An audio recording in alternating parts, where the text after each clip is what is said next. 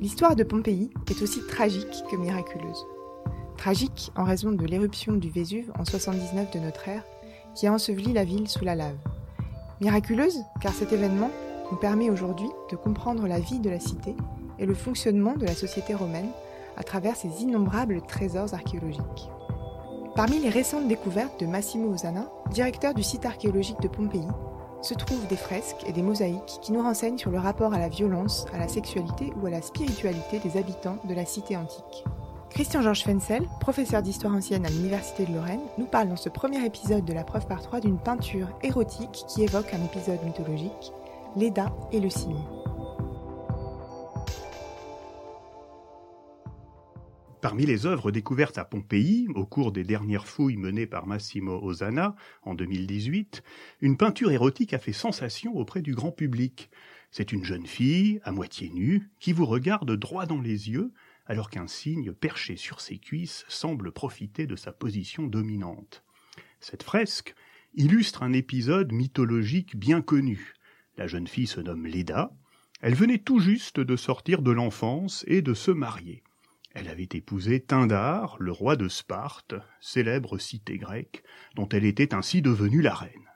C'est alors que Zeus, le maître des dieux, celui que les Romains nomment Jupiter, avait repéré cette jeune beauté du haut de son Olympe, où l'une de ses occupations favorites était de lorgner les belles mortelles.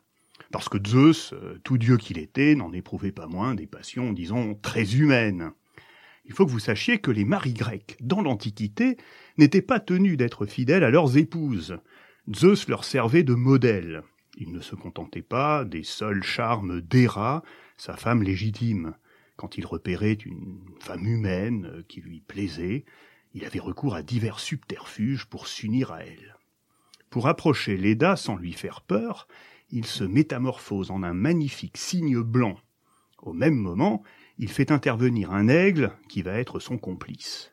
Le rapace se met à poursuivre le beau cygne en faisant semblant de vouloir le tuer. C'est pourquoi Leda, qui assiste à la scène, lève le bras droit pour couvrir le bel oiseau d'un pan de son vêtement et pour le cacher à la vue de l'aigle. Elle ne se rend pas compte que la véritable menace provient non pas de l'aigle, mais du cygne qu'elle croit protéger. Elle accueille sur sa poitrine contre elle le long cou phallique de l'animal. Voyez aussi la patte palmée dont use le cygne pour prendre fermement position sur les cuisses de la jeune fille.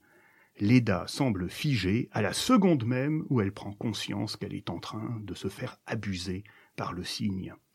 Le cygne incarne ici la stratégie de séduction du prédateur sexuel, son manège consistant à s'approcher de sa proie comme si de rien n'était. D'ailleurs, le bel oiseau n'est pas blanc par hasard, il est revêtu d'une fausse candeur destinée à tromper Leda.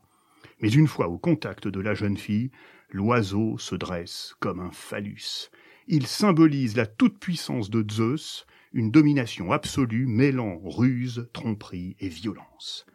Les images de Leda, possédées par Zeus, pour ne pas dire violées par Zeus, ont connu un grand succès dans l'Antiquité, à la fois à travers la peinture et la sculpture. Le mythe servait de prétexte à la représentation de corps féminins dévêtus et érotisés par la présence d'accessoires, comme ici le diadème royal en or, ou encore les sandales en cuir montantes que Leda n'a pas eu le temps de retirer. Le succès de cette union à caractère zoophile a même largement dépassé l'Antiquité, puisque le mythe de Leda a ensuite été réactualisé par divers artistes, de Léonard de Vinci à Salvador Dali, en passant par Véronèse, Boucher ou encore Rubens.